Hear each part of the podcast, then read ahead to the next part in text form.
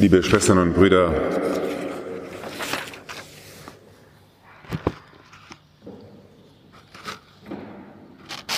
das Neue, das die Menschen erfahren haben in der Begegnung mit diesem Jesus von Nazareth,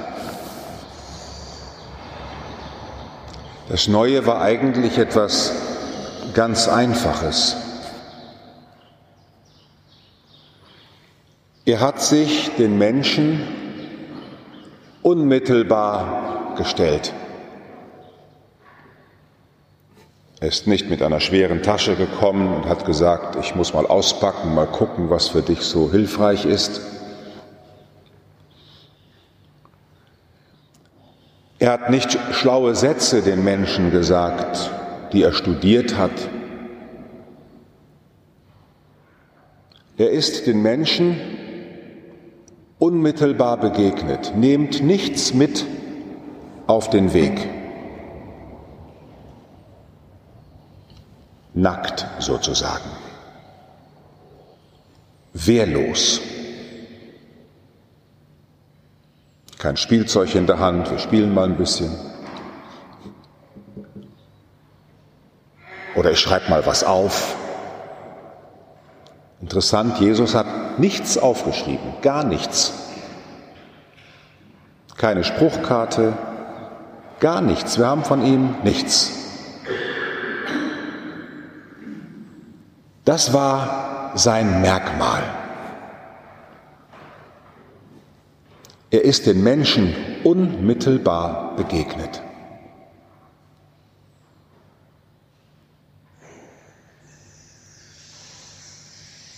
Er war ganz gegenwärtig, präsent. Wenn Sie das Gegenteil davon erleben wollen, gehen Sie heute einfach in ein Restaurant, da sitzen vier Leute am Tisch, jeder guckt in sein Smartphone. Man ist weg. Man denkt schon an irgendetwas anderes. Oder Sie kennen sicher diese Geschichte, weil sie von vielen Predigern schon gepredigt worden ist, aber sie passt gut hierher.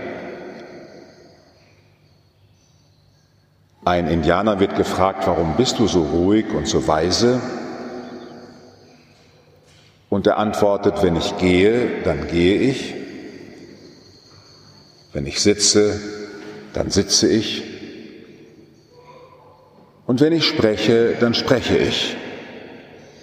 Dann antwortet ihm der gescheite Europäer, ja wieso, das mache ich doch auch alles.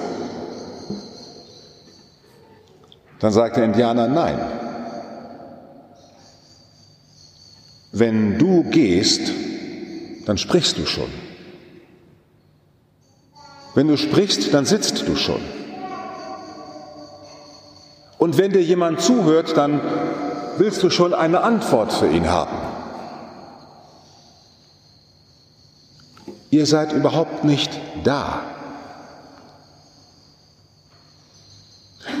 Ich habe sechs Jahre in der Krankenhausseelsorge gearbeitet und viel von den Krankenschwestern und Pflegern gehört. Wir haben überhaupt keine Zeit für die Patienten. Wir müssen so viel tun. Wir haben überhaupt keine Zeit. Dann habe ich Ihnen erzählt, dass man in Amerika eine Untersuchung gemacht hat auf einer Station hat man einen Arzt mit zwei Assistenzärzten und drei Krankenschwestern die Visite machen lassen auf der Station. Der Arzt hat sich immer ans Bett gestellt, hat mit dem Patienten gesprochen und ihm wurde immer gesagt, nach 30 Sekunden Gespräch Ende, bitte zum nächsten gehen. Auf der zweiten Station hat man die gleiche Versuchsanordnung gehabt, aber der Arzt hat immer, wenn er zu dem Patienten ging, einen Stuhl mitgenommen und hat sich zu ihm hingesetzt, hat ihn angeschaut, kurz gesprochen, dann nach 30 Sekunden aufstehen zum nächsten, sich wieder hinsetzen. Dann hat man anschließend die Patienten befragt.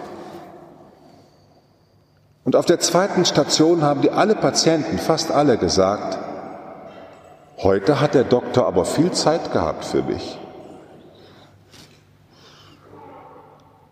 Er war einfach da. Bis in Team-Meetings hinein, bis in Schriftgespräche, selbst im Kloster sehe ich Brüder, die während des Schriftgespräches nochmal eben gucken müssen, ob nicht noch ein WhatsApp kommt. Oder schreiben auf einem Zettel, was man nachher noch besprechen muss. Uns hat es auch schon erwischt. Wenn man die Evangelien liest, dann sieht man, dass alle Menschen staunen, dass da einer ist, der da ist. Nehmt nichts mit auf den Weg. Seid einfach da. Wie ich für euch da bin. Und Sie erinnern sich vielleicht aus dem Bibelunterricht, dass der Name, den Gott offenbart im Dornbusch, als Mose ihn fragt, wer ist es, was soll ich den Israeliten sagen, wer mich schickt und euch sagt, ihr sollt aus der Gefangenschaft herausziehen. Da sagt die Stimme aus dem Dornbusch, spricht zu den Israeliten, der Ich bin da, ist mit euch. Ein Gott, der so da ist, dass er den Israeliten die Kraft gibt, aufzubrechen und in eine ihnen unbekannte Zukunft zu ziehen. Der so da ist, dass er für die Menschen ein Augenöffner wird für eine Perspektive. Die Perspektive entsteht also nicht, dass ich plane und noch etwas plane und noch etwas und das möchte ich wissen, sodass ich gar nicht mehr da bin, sondern denke, was ich hier tue, das ist nur dafür da, damit das da hinten später passieren kann. Sowas nennt man dann für die jungen Leute Karriereplanung. Die dann nicht mehr das tun, was das lateinische Wort studere meint. Studieren, das lateinische Wort studere meint, sich einer Sache eifrig widmen. Ein Arzt soll in der Medizin eifrig sich widmen dem, was er da studiert und sich nicht überlegen, wofür kann ich das später alles gebrauchen. Das ist ja das Leiden der Deutschlehrer in der Schule. Ja, wofür soll ich das denn nachher gebrauchen, wenn ich jetzt ein Gedicht auswendig lernen muss?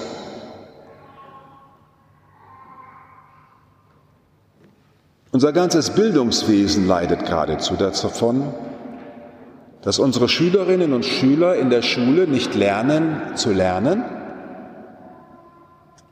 nicht lernen, sich zu bilden im Dasein, sondern sie werden zugerichtet wie Hunde, dass sie nachher im Kapitalismus schön fressen und saufen können und alles machen können, dass sie genutzt werden können. Das Christentum hat mit seiner Ethik der Arbeit und mit seiner Ethik der Pädagogik einem Bildungsideal vorangeholfen. Maria Montessori ist mal so eine große Vertreterin. Oder der Herr Fröbel, wir kennen den Fröbelstern, der die Kindergartenpädagogik revolutioniert hat. Indem man sagt, lasst doch einfach mal die Menschen da sein. Sie werden schon ihren Weg gehen. Mein Neffe Johannes, der sicher jetzt nicht sehr kirchlich ist, hat aber wahrscheinlich als Echo auf seine christliche Erziehung selber eine Grundschule gegründet, weil er gesagt hat, ich will nicht, dass meine Töchter in der zweiten Klasse etwas lernen müssen, was sich ein Kultusminister ausgedacht hat. Ich möchte gerne, dass meine Töchter da sind, und wenn Sie neugierig sind auf Mathe, dann sollen Sie Mathematik machen. Und wenn Sie neugierig sind auf Biologie, sollen Sie doch Biologie machen. Die Welt ist eine Einladung zur Bildung, wenn wir nur da sind und nicht unsere Nase ständig in Pläne stecken. Darum sagt Jesus zu den Jüngern, nehmt nichts mit auf den Weg, keinen Lehrplan, keinen dogmatischen Katechismus. Und selbst in der Begleitung von Menschen, die Jesus mehr kennenlernen wollen, möchte ich einfach nur da sein. Denn ich weiß nicht, wie der Herr die Menschen begleitet. Selbst unsere Erstkommunionvorbereitung ist dadurch verdorben worden, dass sich irgendwelche Leute eine Mappe ausgedacht haben und dann sitzen irgendwelche Tischeltern mit Kindern zusammen und arbeiten eine Erstkommunionmappe durch. Mein Gott. Kann man sich das vorstellen, dass Jesus so die Menschen gebildet hat? Ich nicht. Nehmt nichts mit.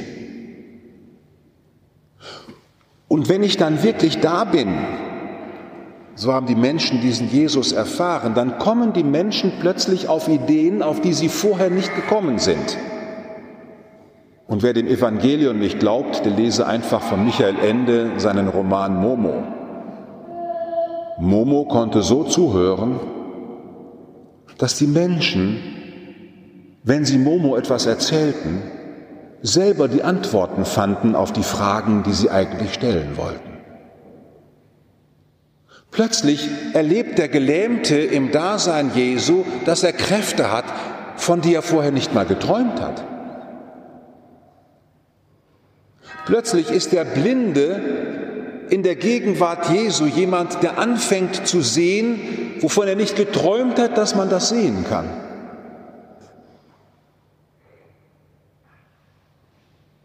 Die Kirche hat für diese Lesung heute aus dem Buch Jesaja gewählt, das 66. berühmte Kapitel, wo es an einer Stelle hier heißt, ihr werdet in Jerusalem erfahren, wie ihr auf den Hüften getragen werdet, wie ihr auf Knien geschaukelt werden. Kann man sich einen Vater vorstellen, der sein Kind auf dem Schoß hat und in einem Buch guckt, was er jetzt mit dem Kind machen soll? Ich kann mir das nicht vorstellen. Und ich kenne Väter, die sich vorher fragen, wie schaffe ich das nur, Vater zu sein? Und die dann von ihren Kindern lernen, wie das geht. Nicht so, wie es in der Zeitschrift Eltern steht und nicht so, wie das in tausend Internetportalen steht. Du bist eine Mama, wie sie keine andere gibt. Liebe Schwestern und Brüder, wir sind hier heute Morgen versammelt, um Eucharistie zu feiern. Ich bin für dich da, hören wir gleich. Nehmt und esst. Ich bin der, ich bin für dich da. Und wir hören aus dem, aus dem Propheten Jesaja, dass sich hier heute Morgen wieder erfüllt, was dort steht. Saugt euch satt an ihrer tröstenden Brust. Und wenn wir zur Kommunion gehen, dann gehen wir dahin und sagen zur göttlichen Mama, gib mir von deinem Brot und von deiner Milch. Und wir bekommen hier vorne weder ein Lexikon, noch eine Internetseite, noch ein neues Smartphone. Hier bekommen wir ihn selbst.